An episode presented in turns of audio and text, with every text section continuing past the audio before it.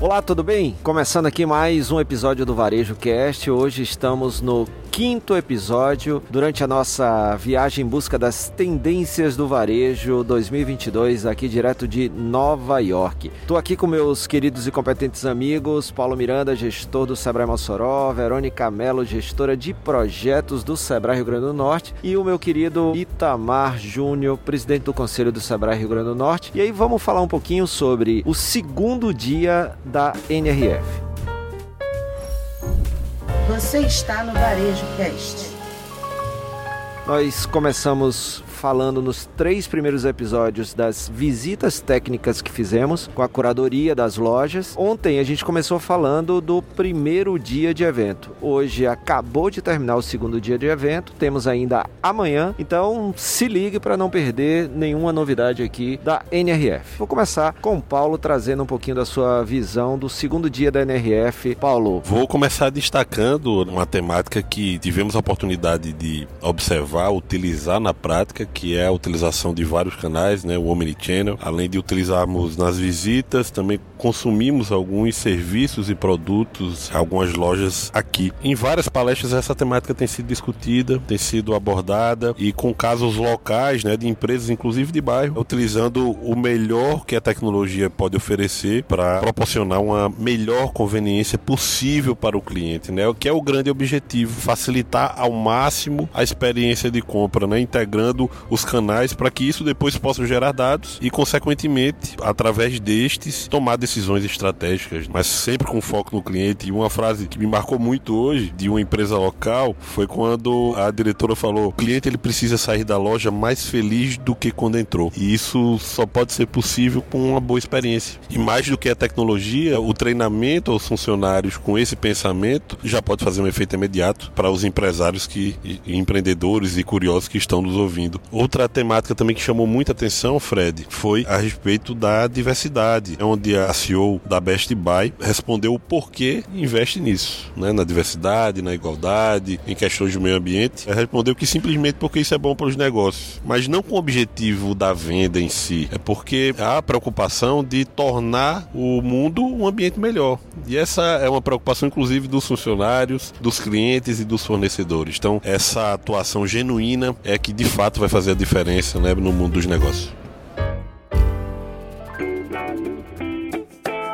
Falando de mundo melhor, né, Paulo, que você traz aí, eu quero dar um destaque primeiro aqui para uma, uma, palestra sobre ESG. Você com certeza já ouviu falar aí nessa sigla, que quer dizer Environmental, Social e Governance, ou seja, meio ambiente, social e governança. Na palestra, a gente teve, na verdade, um painel que trouxe um pouquinho sobre a visão principalmente ligada à moda circular, ou seja, como fazer o produto ter um ciclo de vida mais duradouro, para que ele não seja aquele produto que simplesmente você compra e depois você descarta e ele vai virar um lixo. Cada vez mais esse mercado de segunda mão, que é uma das maneiras né, de você colocar em prática a circularidade, principalmente falando de produtos, ele está crescendo bastante. E aí na palestra foi falando um pouco sobre isso, dessa questão de dar mais vida ao produto, dar uma segunda vida, dar uma terceira vida e como marcas estão trabalhando isso muito bem, inclusive muitas delas, como o Patagônia Patagônia, que já desenvolve isso há bastante tempo,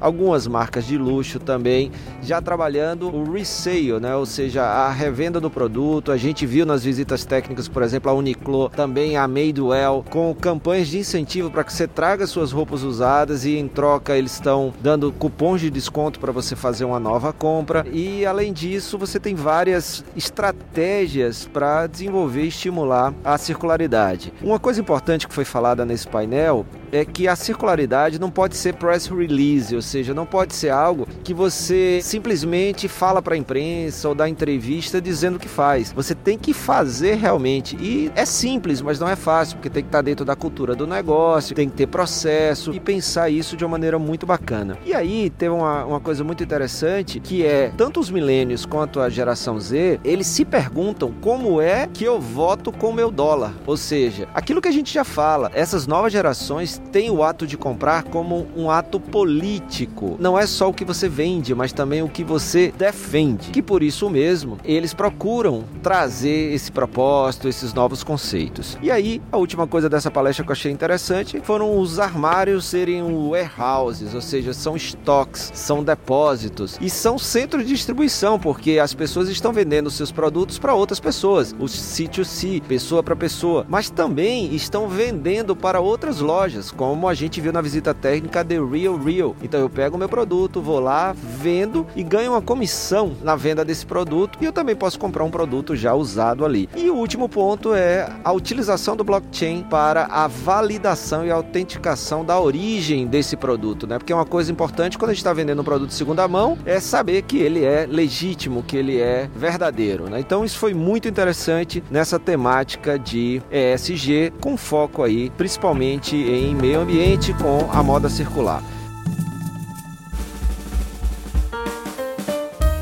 Agora vou passar aqui para o meu querido amigo Itamar, que vai dar um pouquinho da sua visão também. Eu destacaria é a diversidade, inclusão, sustentabilidade e a economia circular. Que na verdade a economia circular ela não é efêmera, né? Ela tem que ser duradoura, como bem destacou Fred. O varejo tem discutido esse quadripé, que não é um tripé, é um quadripé. É importante começar a acontecer isso dentro das empresas. Nós no Brasil discutimos mais, falamos mais, mas temos uma dificuldade de pôr essa questão na prática, na praxis, que é a união da teoria com a prática. Muito legal, Itamar. E agora vamos ouvir a Verônica. Verônica, fala um pouquinho aí sobre a tua percepção, sobre o nosso segundo dia. Algo que me chamou a atenção hoje foi a questão do trabalho social e da valorização da equipe. Em todas as marcas, elas vieram e trouxeram essa questão de como foi esse processo diante da pandemia. E o diferencial que elas colocaram foi realmente a questão do investimento na equipe, que através desse investimento na equipe eles conseguiram realmente transformar e passar por esse momento com mais facilidade, né, com menos dificuldade. E o outro ponto foi a questão da inclusão e dos trabalhos sociais que as marcas estão fazendo e dessa importância de transformar essas comunidades em um lugar melhor para se viver. Nessa última, ele já foi colocando exemplos de transformações que eles foram fazendo numa creche da comunidade, onde ele foi lá e reformou toda essa creche, nos postos da polícia. Então, assim, criando esse ambiente ambiente, esse ecossistema realmente para transformar de alguma forma a comunidade, né? E isso mostra realmente um diferencial para essas marcas que têm esse movimento do bem. Isso foi muito bacana.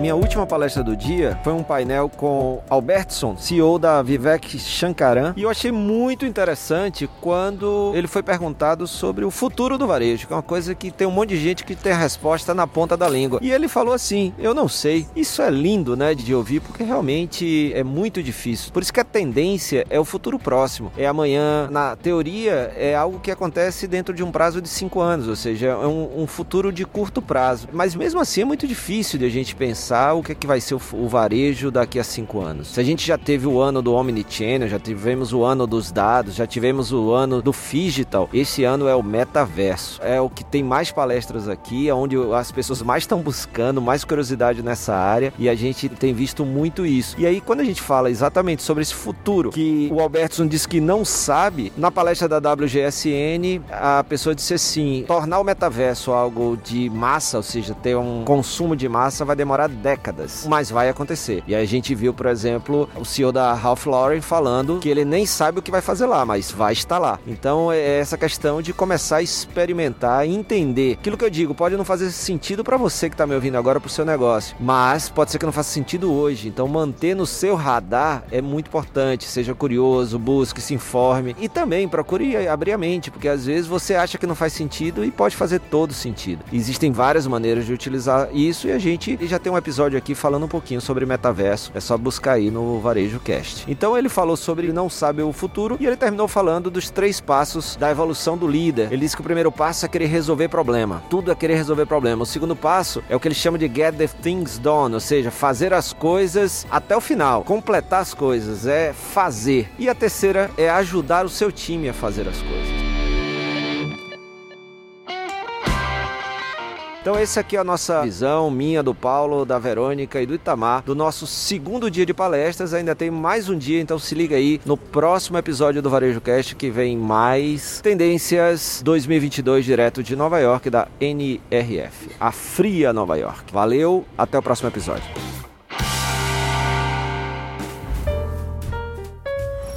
Você assistiu Varejo Cast.